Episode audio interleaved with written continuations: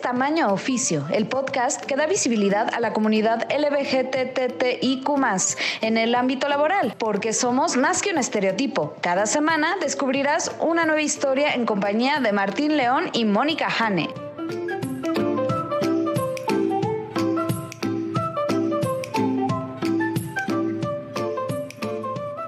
Hola, ¿qué tal? Bienvenidos a Tamaño Oficio con Martín León, el doncel de la comedia en México. Hola Martín, ¿cómo estás?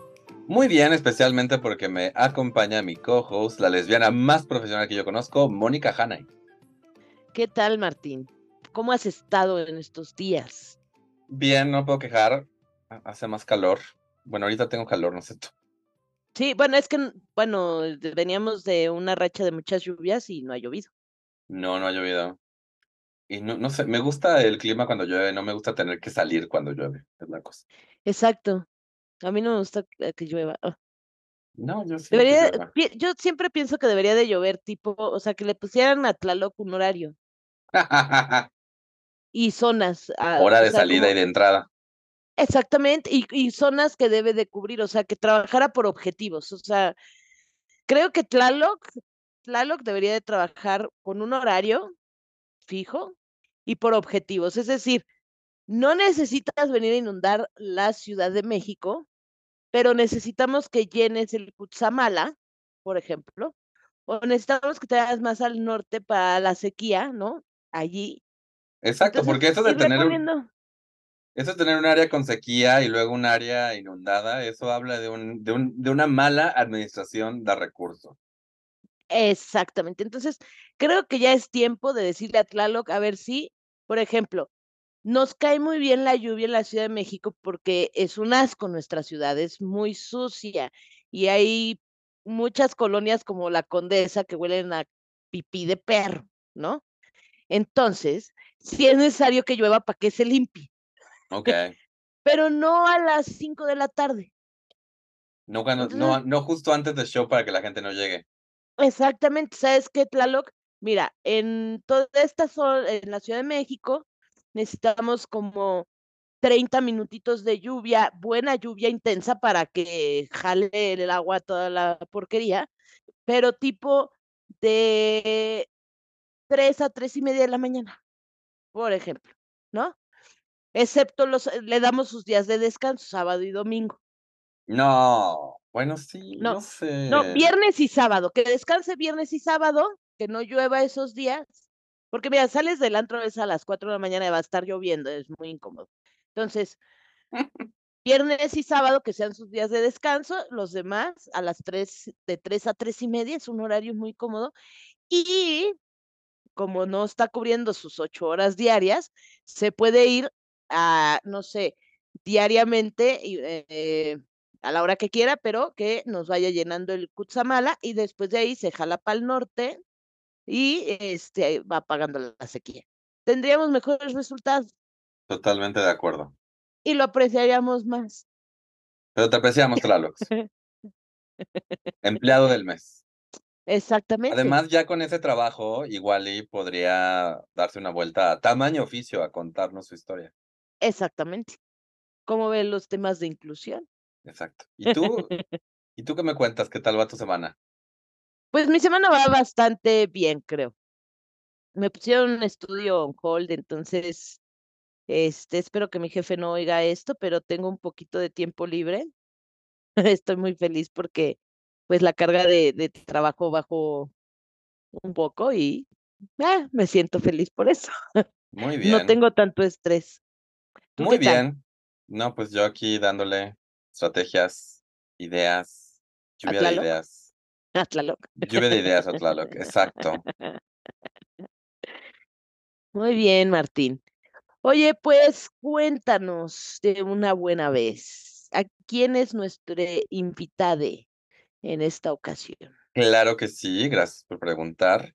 Hoy nos acompaña Juan Manuel Carapia, que es docente universitario y locutor para contarnos sobre su vida doble, así como Batman, que es Batman de noche y Bruce Wayne de día, él es dos cosas. Entonces, pues por favor, vayamos a escuchar esa entrevista y esperamos la disfruten. Vamos a escucharla.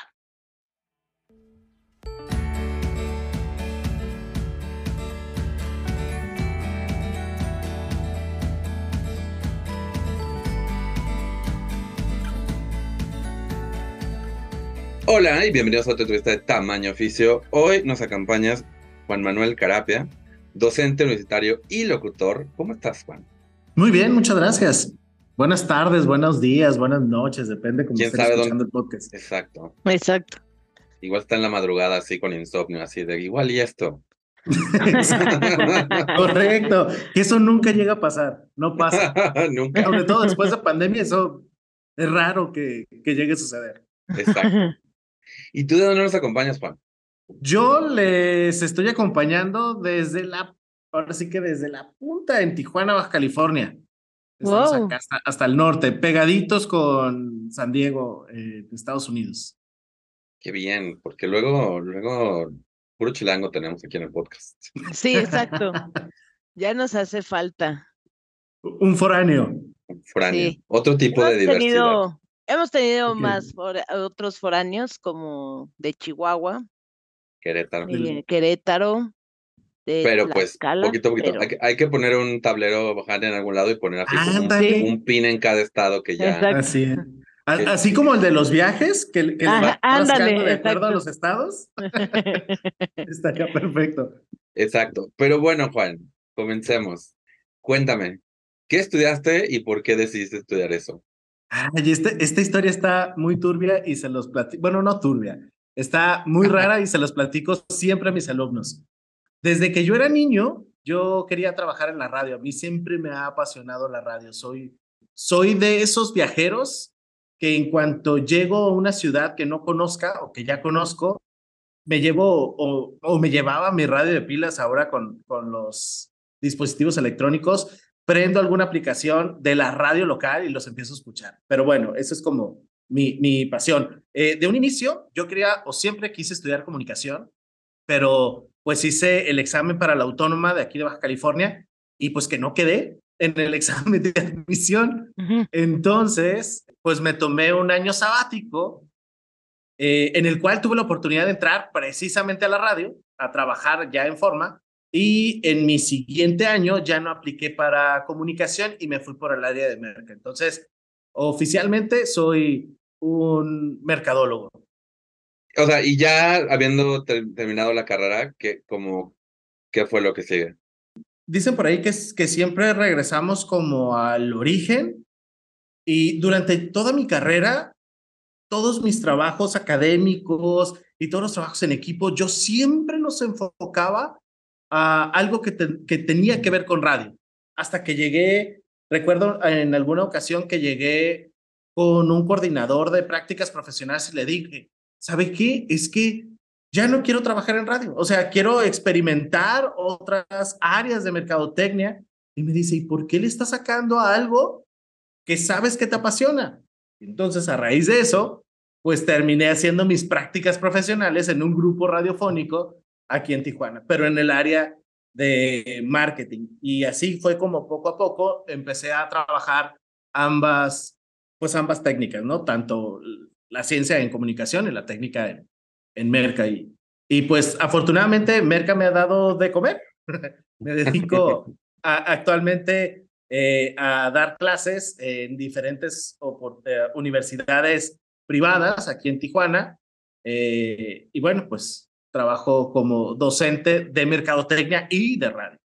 Oye, y por en este primer trabajo donde empezaste ahí con este enfocar ya todo lo de marketing, pero ya en, en el ramo de comunicación, etcétera, ellos sabían así, eh, llegaste abiertamente, soy gay o no dijiste nada o cómo o nunca han sabido nada.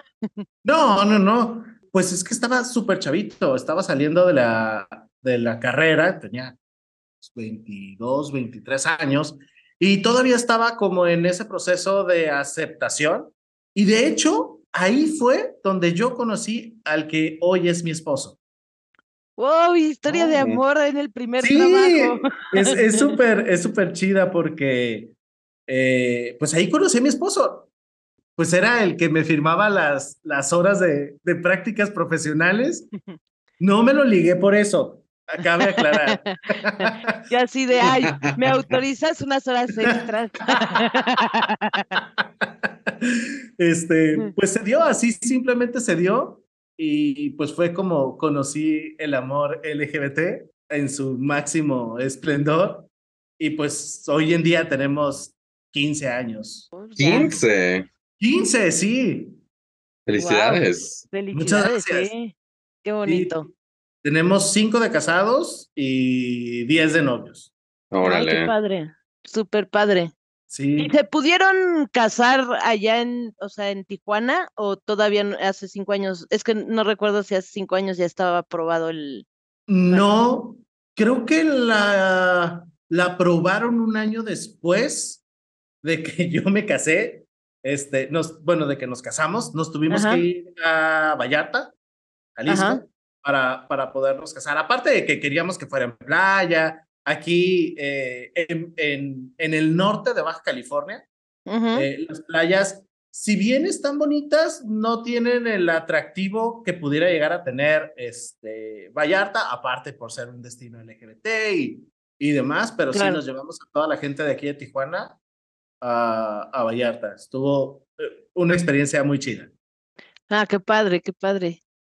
Y entonces, bueno, obviamente, pues, pues ahí te descubres, ahí conoces el amor, pero, este, no sé, me imagino que como al principio estabas como, como descubriéndote, pues no, no se mencionaba mucho, aparte hace eh, 15 años o así, pues era como un poquito más difícil, ¿no? Mucho más difícil. Pero ahí en ese trabajo, ah, en ese en- entonces, ¿había algún tipo de política de no discriminación o de, o de inclusión o el ambiente como era? Mira, en, en, ese, en ese primer trabajo, la verdad es que yo duré muy poco porque yo no quería meter en problemas a, a mi jefe. Entonces, después de que, de que decidimos ser novios, duré, híjole, súper poquito, tres, cuatro meses. Y de ahí me brinqué a una, a una productora de audio eh, y agencia de, de marketing y publicidad. Y solamente trabajamos dos personas, entonces ahí sí no tenía ningún problema. En la otra empresa, en el, en el grupo radiofónico, eh, híjole, no recuerdo si había alguna política de inclusión, pero nunca me, ni me insinuaron, ni me manifestaron nada en relación a mi, a mi orientación. Ah, qué chido. Sí. No- no- no, la verdad es que nunca tuve problemas. Y, y el- la verdad es que también el medio se presta Sí. a, a ser un poquito más open mind que, que en algunas otras áreas o en algún otro tipo de trabajo. Claro. Y por ejemplo, tú que ha- ha- has estado viendo en Tijuana todo este tiempo, em, ¿cómo has visto la evolución en cuanto a inclusión, aceptación a personas LGBT allá? O sea, porque aquí en, el- en la Ciudad de México luego tenemos esta idea de que, en la- de que Roma Condesa nos aceptan y el resto de, del país es Mad Max, ¿no? Entonces, ¿tú cómo has visto esta evolución eh, desde, desde que empezaste eh, la carrera hasta ahora? Wow, sobre todo en los últimos años, digo, y, y por, por ser también maestro, me he dado cuenta que cada vez para los chicos o chicas es, es muchísimo más sencillo manifestar su, su orientación. Si bien es aceptado y, y de manera personal yo nunca he tenido ningún problema, considero que para, para los jóvenes hoy en día ha sido muchísimo más relajado que hace 10 o 15 años. Eso es, es indudable. Sin embargo, pues a diferencia de la Ciudad de México, como bien la mencionabas, pues creo que, uy, nos falta muchísimo, muchísimo. Porque, por ejemplo, lo que para ustedes es la zona rosa, eh, nosotros también existe una zona gay, pero es muy chiquitita, está así como muy al fondo. Creo que, que sí, nos falta muchísimo, muchísimo trabajo para poder llegar a los niveles, por lo menos de los que tiene ahorita la Ciudad de México. Y como maestro en la escuela, bueno, hemos entrevistado a algunos maestros que, que han estado aquí en la Ciudad de México y sí ya hay escuelas que están manejando cierto tipo de políticas o de, pues sí, como políticas donde están buscando como todo este tema de no discriminación, de inclusión, que va más enfocado a los alumnos que a los maestros, vaya. Pero que sí va como muy, eh, o sea, como que se está moviendo todo eso. Entonces, allá me imagino, ¿será igual las políticas? Ay, mira, caí eh, o, trabajo actualmente en dos universidades con inspiración religiosa, ambas católicas. y, entonces ahí empieza como, como vámonos deteniendo un poquito. En una de, de estas dos, no voy a decir nombres para tampoco no, no. Este, quemar a la institución, pero en una son menos flexibles que en la otra.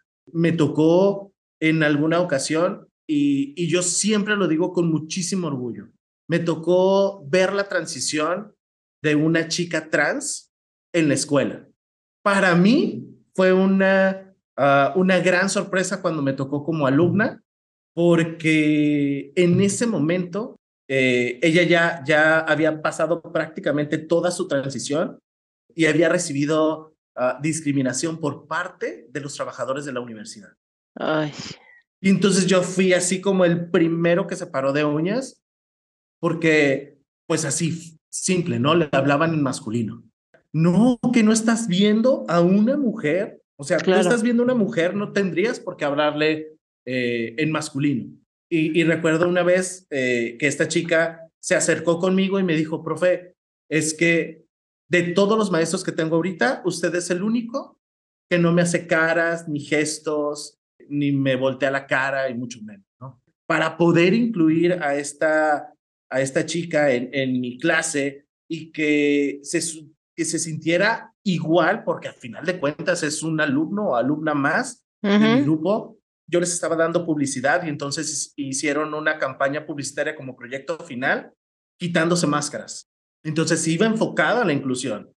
dije, bueno, por lo menos les voy a dejar mi granito de arena a mis alumnos y a quien vea la campaña por fuera, porque se hizo aquí, aquí mismo en la universidad pero la verdad es que yo aplaudo muchísimo cuando tienen esa valentía de ser quien son.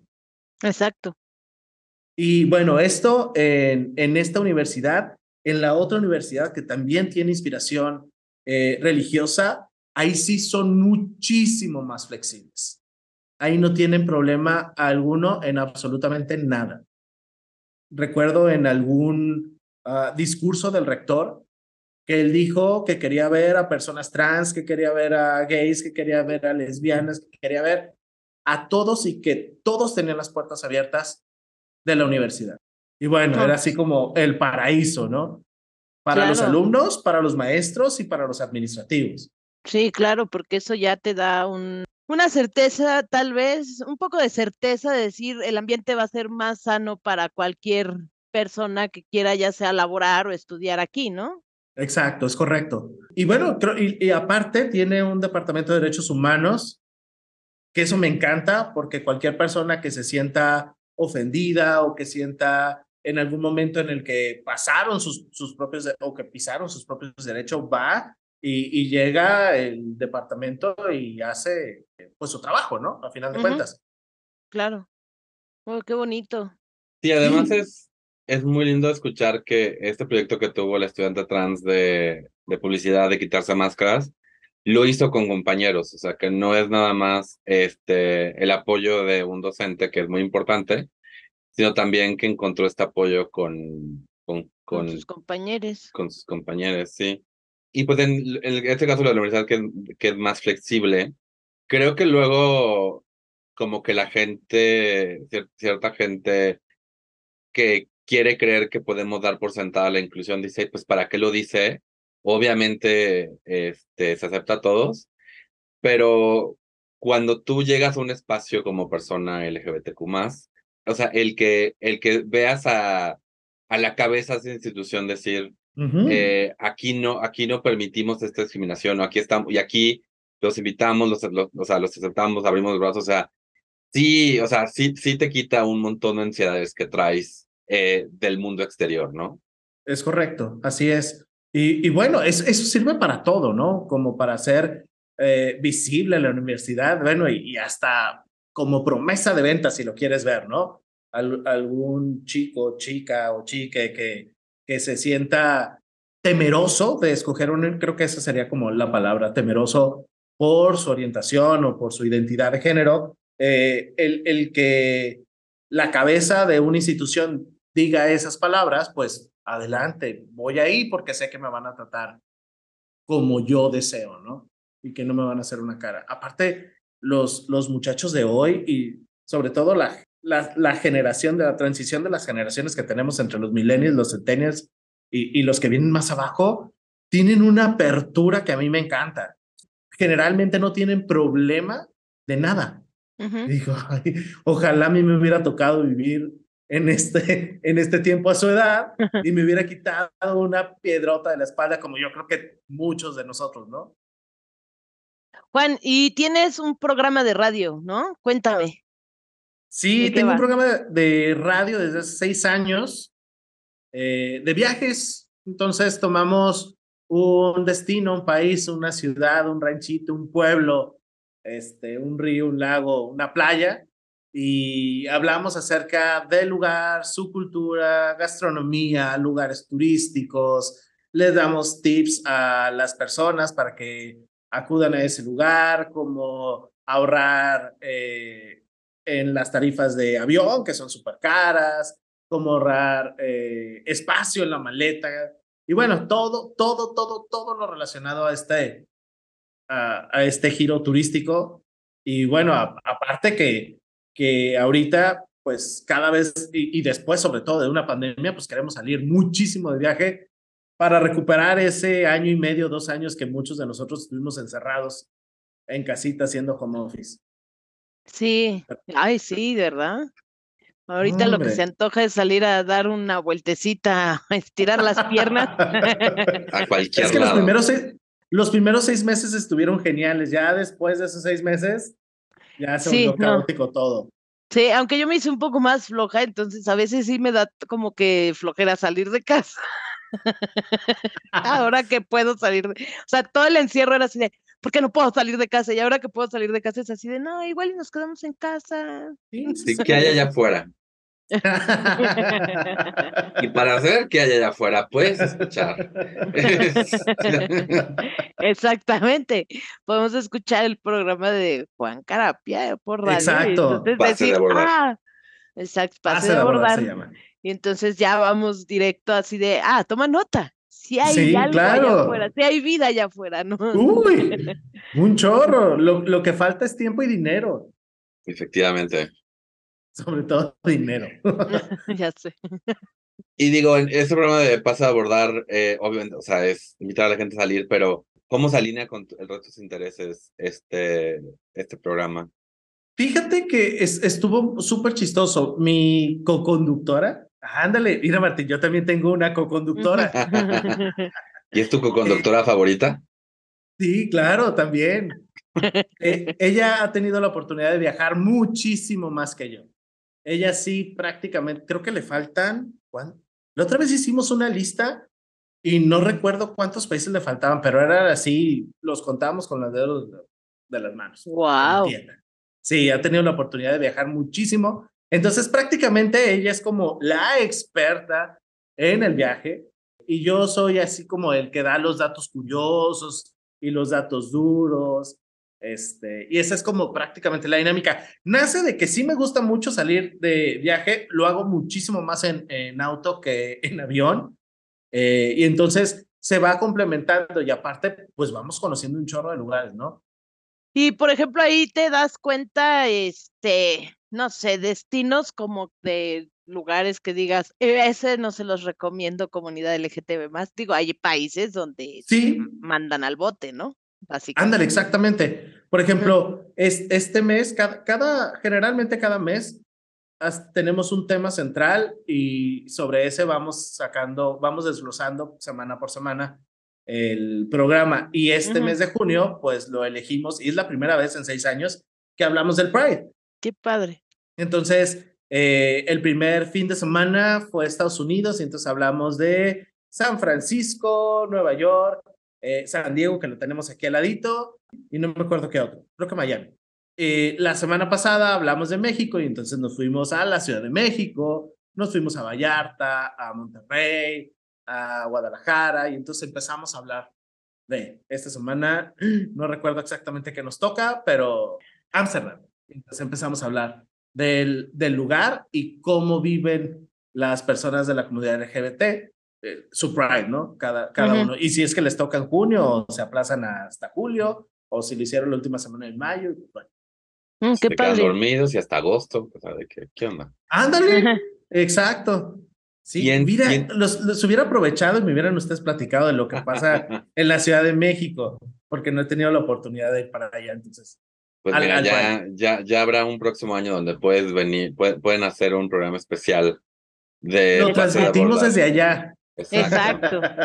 Puedes venir en avión, puedes venir en coche. Sí creo que son una cantidad ridícula de horas en coche, pero sí se puede venir. Sí, es, es muchísimo, son como dos días y medio más o menos. Santo. Sí, no, me- mejor Ah. me voy en. Mejor Un vuelito, un vuelito Sí. Ándale, sí. Y, y además nos- y además tú nos puedes contar, ahora sí la pregunta, ¿cómo es, cómo es el Pride allá en, en Tijuana? Fíjate que el Pride de Tijuana está prácticamente en pañales. No, no se había, eh, no se había hecho como un grupo que lo estuviera organizando como tal. Simplemente, generalmente lo hacían los propios bares LGBT. Este, se armaban sus, eh, sus carros alegóricos, subían a sus go-go dancers y se daban la vuelta a dos, tres cuadras. La verdad es que era muy chiquitito. Eh, yo no tuve la oportunidad de ir al del año pasado, pero un ex compañero mío de la universidad está dentro de la organización y entonces empezaron a diversificar el Pride, que si bien terminaba en, o terminó más bien en el desfile, Ujú. empezaron con actividades alternas. Entonces se hizo un ciclo, un ciclo perdón, de cine eh, LGBT que se expuso en, en la sala del Centro Cultural de aquí de Tijuana y se hicieron muchísimas varias actividades. Entonces ya prácticamente cerraron con, con el desfile. Y lo cual estuvo muy suave. Hubo, eh, eh, sin mal no recuerdo, hubo exhibiciones de pintura, de escultura y no recuerdo qué otra. Y creo que hubo hasta un, este, una noche de baile o algo por el estilo. Ahí va, se, se va armando porque realmente este, eran, eran muy poquitas las personas que salían a desfilar. Creo que el año pasado fue el año en el que más eh, personas de la comunidad LGBT, junto con familias, porque me lo acaban de decir hace poquito, eh, que ya se Salieron. Sí, Sí, bueno, el año pasado aquí en la Ciudad de México era una Sí, cosa inimaginable, de verdad. Yo nunca había visto tanta gente en la marcha, era una cosa que decía, "Oh, por Dios, bueno, no caminabas, te llevaban flotando. Te lo juro. Sí, sí, mi sí vi muchas imágenes. ¿También? Sí, mi ¿Flotaste? se la, a mi esposa se la llevaron flotando así de que yo así de, oye, no corras, y me dicen, me llevan. Me recordaste la escena de Rey León cuando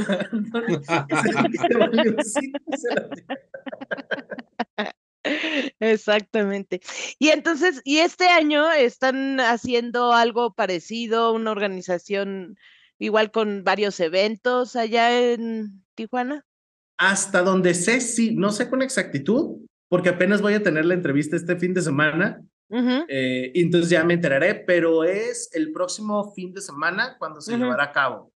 Creo que, pues, Ok. supo- si, si la Sí. dinámica y la metodología es igual que el año pasado, pues sus actividades deben de empezar a partir del próximo lunes y cierran con, con el desfile, no sé si el 24 o el 25.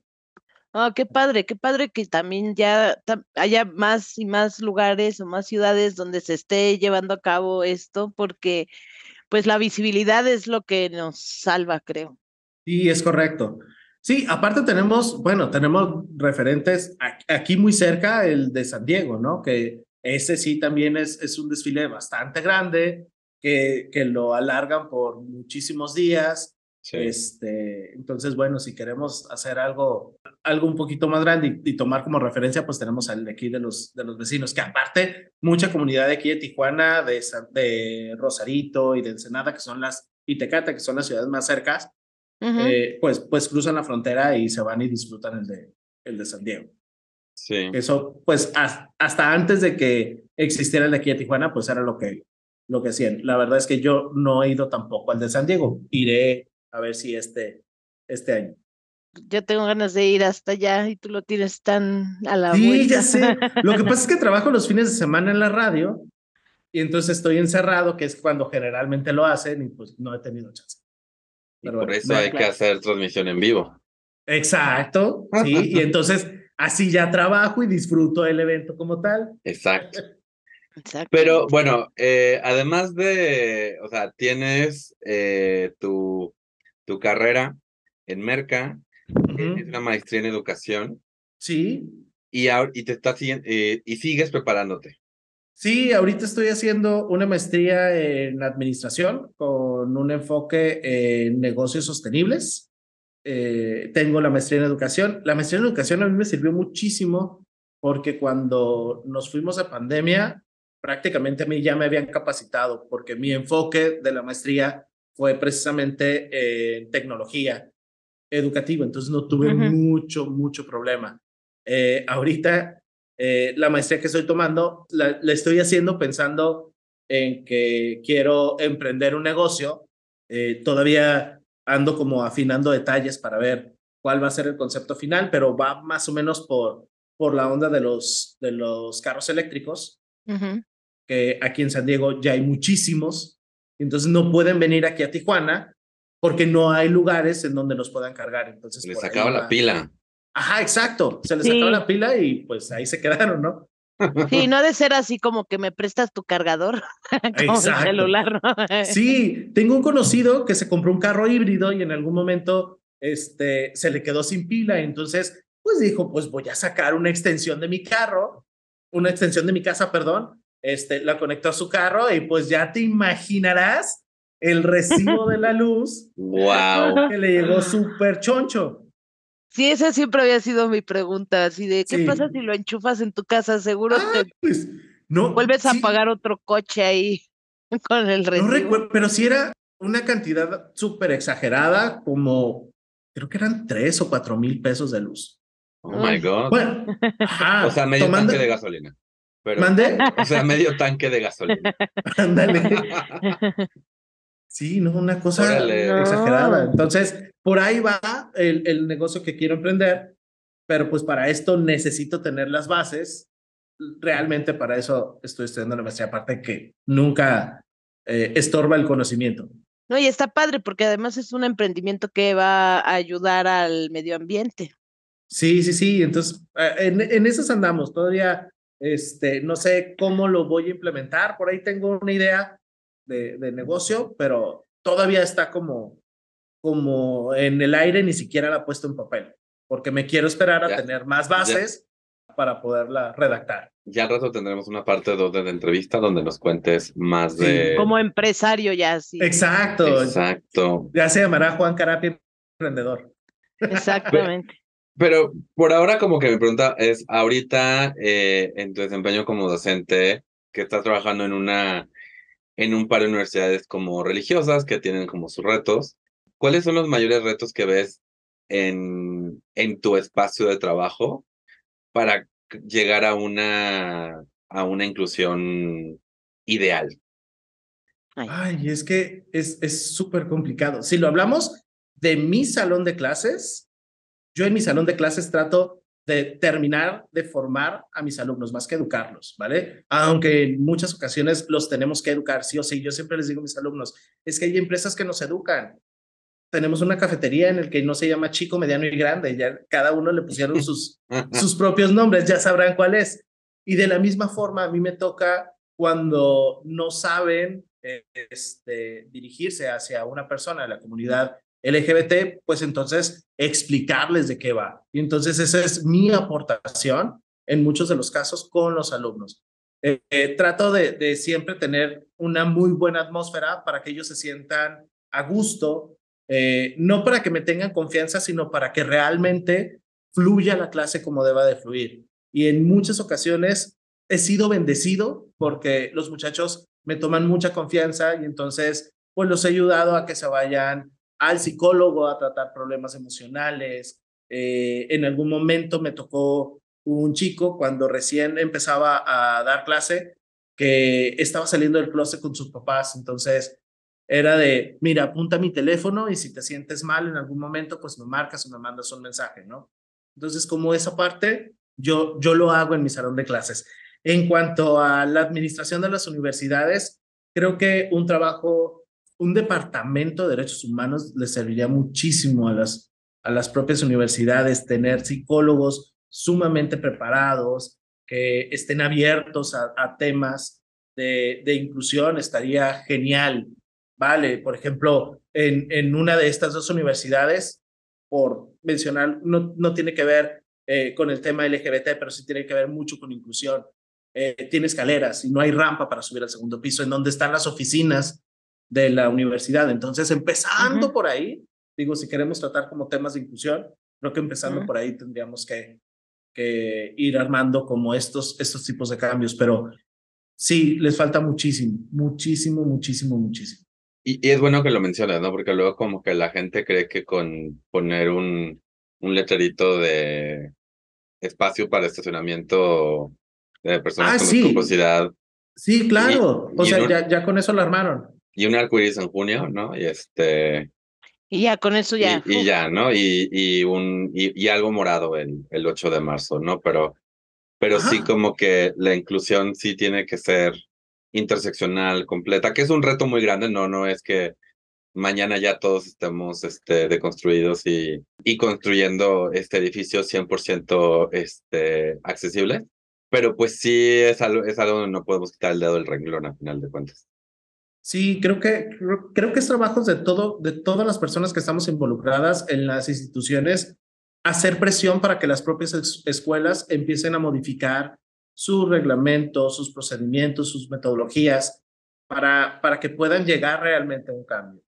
No, no se lo podemos dejar solamente a la propia institución, porque supongo que debe ser parte hasta cultural, ¿no? Pues como no me toca, pues no lo hago.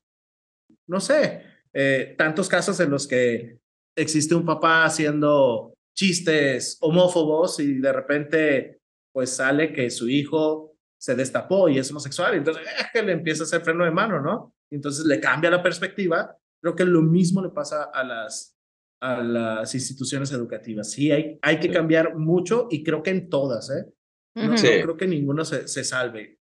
Eh, hay, hay, que, hay que ir cambiando, pero bueno, tampoco hay que esperar que lo hagan de un día para otro. Si nosotros nos lleva todavía una curva de aprendizaje el, el tratar de entender y comprender a las personas, pues a las empresas también, pero pues sí hay que presionar para que lo hagan de una manera más, eh, más rápida y eficiente sobre todo. Exacto. Exacto, totalmente de acuerdo. Digo, yo sé que aquí en esta llamada los tres estamos totalmente deconstruidos y ya no tenemos ningún ningún tropiezo. gracias a Dios ya no. sí. Este, en Tijuana, ¿qué crees que sea el siguiente paso para crear esta inclusión para la diversidad sexual, pero pues también interseccional? Hay programas, programas sociales que apoyen a las personas. Yo creo que de, de, la parte gubernamental, programas sociales en los que las personas se puedan sentir incluidas eh, y que además se les dé apoyo. ¿No? Psicólogos, este, psiquiatras, eh, talleres de salud emocional, como, como toda esa parte que, que, que por lo menos las generaciones que ya lo pasamos, sabemos que lo van a necesitar o que todavía lo seguimos necesitando en alguno de los casos, ¿no? Eh, pero sí, en, en, en, esa parte y, y, sobre todo que se empiece a, a, a ser más visible. O sea, si hacen los programas, que los hagan visibles, ¿no? Porque nada sirve tenerlos y, y no cacarearlos, ¿no? Como dicen por ahí. Sí, exacto. Sí, sí, sí, tener este gran programa, pero que te tengas que meter a la, a la parte más recóndita del sitio web para enterarte que puedes ir a una oficina que te den de informes, ¿no? Entonces... Exacto. Y sobre todo capacitarlos. Me tocó cuando recién me casé ir al ISTE y entonces pues yo iba a afiliar a mi esposo. Pero bueno, primero necesitaba los, los documentos que necesitaba para afiliarlo. Llego, más bien llego, pregunto por los documentos Y me dicen, sí, pero ven, ven, ven, ven. Y yo así como, ¿eh? Entonces ya me llevaron como a un rinconcito y dije. Y tú sí, perdón, pero soy hombre casado. Sí, eh, ay, ahorita no lo traigo. no traigo la la mano, pero. este. Por eso se, lo llevaron al rincón. Sí, es que no lo traía. no, y entonces ya me dice la chica, es que tu caso es especial. Y yo, ¿ah? Así como, ¿cómo? A ver, define especial. Exacto, así. Sí, es que le tienes que hacer la carta al director general del ISTE aquí en Tijuana y decirle el por qué quieres afiliar a tu esposo y yo. A ver, a ver, momento, momento, momento. O sea, no, yo no voy a hacer ninguna carta porque no es nada especial. Exacto. Es, es exactamente, es una afiliación, punto. Exacto. ¿Qué, qué, qué cree que, que, que, va a haber en esa carta? Sí. que, era tan diferente sí, me de las razones como... por la cual una persona heterosexual quiere afiliar a su pareja. Es como de, lo que pasa es que tenemos este fetiche donde nos gusta tener los mismos derechos que los heterosexuales. Ándale, exactamente. Así. Y ya, ya ves cómo sí importan las capacitaciones en, Sí, los, sí, sí, sí, sí. en los claro. lugares de trabajo. Sí, claro. Digo, empezando por ahí, ¿no? Si vamos a hacer los, los proyectos que la gente involucrada realmente Sí, sí, sí. sepa. Sí, la capacitación ante todo, porque. Así es. Oye, pues ya estamos eh, llegando al final de nuestra entrevista y yo tengo la siguiente pregunta, que es, si existiera un genio de la lámpara maravillosa LGBTTIQ+, ¿qué deseo le pedirías? Que le quite esa piedra invisible que todos tenemos cuando estamos en el closet a toda la gente y que haga que fluya tan natural como debe ser. Sí, qué bonito. Sí. Yo pensé que se piedra en el zapato, porque yo ahorita me doy. No, creo, creo que es eso, creo que es eso, creo que salir del closet es, o sea, está muy padre que lo digas, porque sí es intimidante, pero cuando lo haces dices, ¿a qué le, a qué le qué era, Ay, lo sí. que, qué era lo que me Dice- detenía? Tardé tantos años en dar este paso que realmente, si bien es importante, miras atrás y dices, "Ay, pues no era nada. Y luego no falta la persona que te dice, que le dices, así de, estoy fuera del closet, y la gente así de, ¿de cuál closet? Exacto. Así de, ¿estabas en el closet? ¿Realmente te sentías ahí adentro? Así de, wow, este, qué, qué buen actor creías que eras. Sí, tú Eh, con tu comportamiento tan heterosexual. Exacto. Este, no, pero gra- gracias, gracias de nuevo, Juan, eh, por aceptar esta entrevista, por estar con nosotros, eh, por contarnos tu experiencia. Y pues, de verdad que apreciamos mucho, mucho, mucho que hayas tomado este tiempo. Eh, ¿a- ¿Dónde te puede seguir la gente si quieres que te sigan? Ay, me, me siento hasta importante cuando me dicen eso.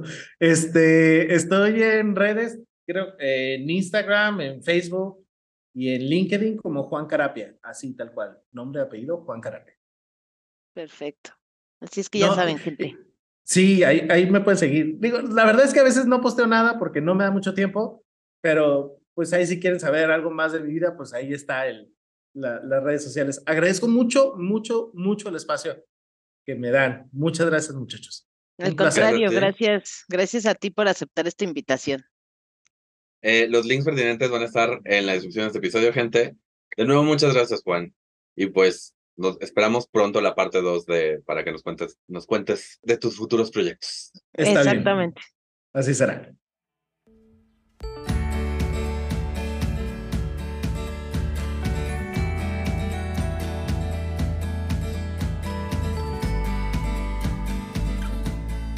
¿Qué tal, Martín? ¿Qué te quedas de esta entrevista? Pues lo primero que me quedo es el hecho de, de no soltar eh, tus sueños. O sea, como que está súper lindo que Juan tenía esta idea desde chiquito, estaba en la radio. Y ahora tiene su programa de viajes. Pase de abordar, que, by the way, re- repito, va a ver los links a eso en la descripción del episodio. También se me hace interesante este rollo de que esté en universidades religiosas, pero como que, la- el, lo- como que el hecho de que la gente joven sea mucho más este, fluida en cuanto a sexualidad y género hace que aún en estas sexualidades tengan que tener estas libertades, ¿no? Él mismo habló de, de ver el camino de una chica trans en, en su docencia y de cómo, cómo vio eh, no solamente la, la transición, sino también el apoyo de sus compañeros. Eh, y además como que él como a su manera intentó como apoyarla, ¿no? Intentó este, mostrar este apoyo que es muy importante realmente frente cuando estás joven en la universidad, o sea, no sentir de que, que te tienes que esconder eh, o enclosetar. Eso se me hizo como muy valioso, la verdad. Y pues también me encantó, me encantó que esté como haciendo este, en su programa esté haciendo este como investigación de las marchas del orgullo, porque está padrísimo, está padrísimo que ya estemos diciendo, bueno, es, así se hace aquí, así se hace allá. A mí también este, me gustó esta eh, parte donde habló con, no nada más con los alumnos, porque eran los que menos problema causaban, digamos, sino también con sus compañeros de trabajo, este, con el personal docente y decirle, a ver, ¿qué ves? ¿Ves una mujer?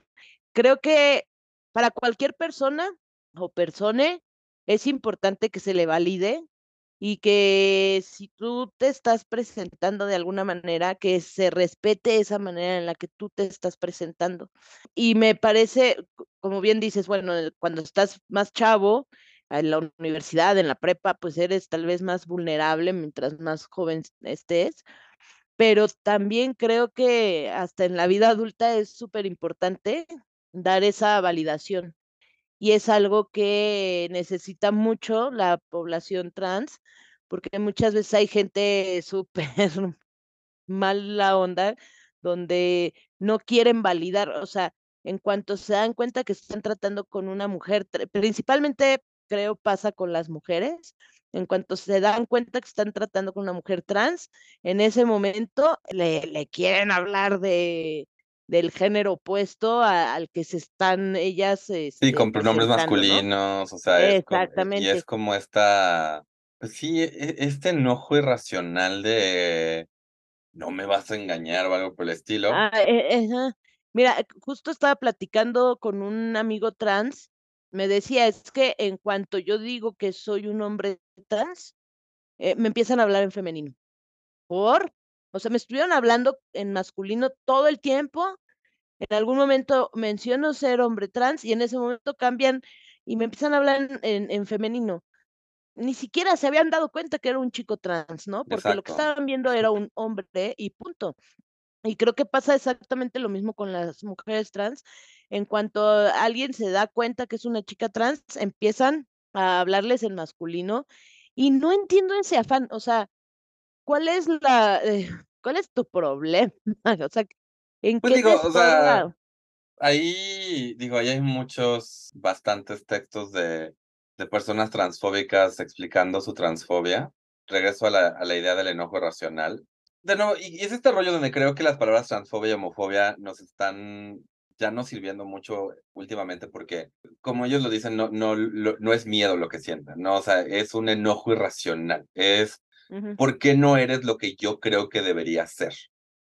Con base a una cosa súper eh, aleatoria, que es los genitales con los que naciste al nacer. Entonces, si eres, si naciste con este set, te tienen que gustar este set y solo te puedes poner ropa de este lado de, de Soriana y solo te te puede gustar esta parte de la rueda de colores, que es totalmente arbitrario, es totalmente, o sea, y además el hecho de que, o sea, de que tiene, de que tienen una construcción del mundo ya hecha y, y, pues nosotros como personas eh, no heterosexuales cisgénero, eh, y particularmente las personas no cisgénero últimamente, o sea, vienen a romper con esta estructura que ellos pensaban, uno, que era irrompible, dos, que era innegable, y tres, que era algo que ellos ponían, o sea, que yo puedo, que yo puedo ver a una persona y automáticamente saber de esta persona ciertas cosas, puntualmente que tiene abajo de los calzones, que es de nuevo ridículo. Pero, y lo que molesta entonces es que no hay una manera racional de quitarles ese enojo, o sea, tienes como que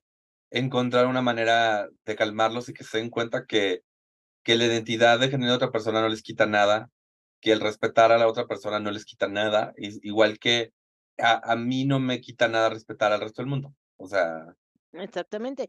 Y sabes qué, precisamente respetar a otros no te quita nada, pero sí te aporta como una, como ser humano. O sea, al final del día, que sientas ese respeto, estás demostrando también una empatía y eso es ser una, una persona más humana, más racional. No te sale. Idealmente, sí. Idealmente. Pero me encantó justamente eh, que él desde, desde, desde su trinchera, digamos, pues dijera, a ver, a ver, a ver, a ver, un momento, vamos respetando y vamos hablando correctamente. Entonces, eso, eso me gusta. Y, y me gusta porque, pues, más estando en, en escuelas este, religiosas. Eh, religiosas, de carácter religioso, pues eh, creo que es importante y se me hace como, ah, qué bueno que por lo menos hay alguien en esas escuelas eh, apoyando pues a la comunidad LGBT más, a estas juventudes que necesitan ese apoyo, porque bueno, pues luego las escuelas te meten más, este, pues más caquita en la cabeza. Por poner de alguna manera. También le envidio mucho haber encontrado su pareja en el trabajo, honestamente. Ah, claro. A, Juan. Este... Le valió el ascenso. No, no es este, a mí, mira, por, e, por eso me gustaría estar en oficina y no puro home office, porque aquí en home office no tengo compañeros de oficina para... pero tienes unos ponis ahí atrás, la gente no los puede ver, pero... Pero todos, los, pero, todos, pero todos son mujeres. Ah, oh. Anyway. Y de nuevo, regreso al, tema de su podcast de este pase de abordar. Está padrísimo que sea como una manera de explorar la manera en que la marcha del orgullo sucede en varios lugares. Y además, nada más como expresión creativa. Y es, una, y es un punto de vista eh, no heterosexual de viajes, de qué hacer, de qué visitar, o sea. Y pues eso, o sea, es, una, es otra manera de expresar una necesidad creativa por parte de una persona este, no heterosexual y eso se aprecia mucho. Sí, totalmente, totalmente. Entonces, este, sí, todo eso de, de, las marchas y demás, pues estuvimos platicando con él después sobre la, cómo, cómo es la marcha aquí en la Ciudad de México y cómo la vivimos nosotros, ¿no? Entonces, vale la pena. Efectivamente. Les invitamos a que le escuchen. Y que vengan a la marcha de orgullo de México también. Y que vengan a la marcha, exactamente. Se pone buena, gente. Se pone buena, se pone buena. Pues gente, eh, ya saben, gracias por haber eh, escuchado este podcast, gracias por haber este, compartido la historia de Manuel con nosotros. Si ustedes quieren participar en este podcast como invitados o conocen a alguien que quiera que lo entrevistemos o que dicen, esta sería una gran persona para entrevistar, por favor, eh, pásenos en contacto en nuestras redes sociales, que son, Jane. Tamaño oficio en Twitter, X, de Facebook, Instagram, Threads, y le ponen tamaño oficio porque la ñ pues no la entiende. Pero igual yo he puesto tamaño y sí, sí lo... Sí lo buscan, o sea, si nos buscan, o sea, todas esas aplicaciones tienen buscadores y si ponen tamaño oficio, aparece. Estoy 87.8% seguro de que nos encuentran. No, puedes estar totalmente, yo siempre pongo tamaño oficio.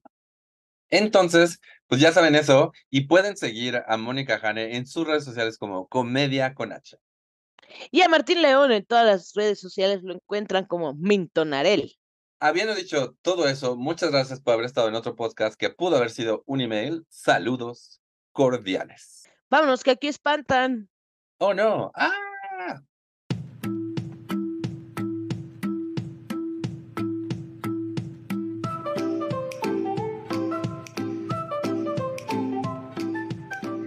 Esto fue Tamaño Oficio. Gracias por escucharnos. Síguenos en Facebook y Twitter y recuerda compartir este podcast con tus amigos.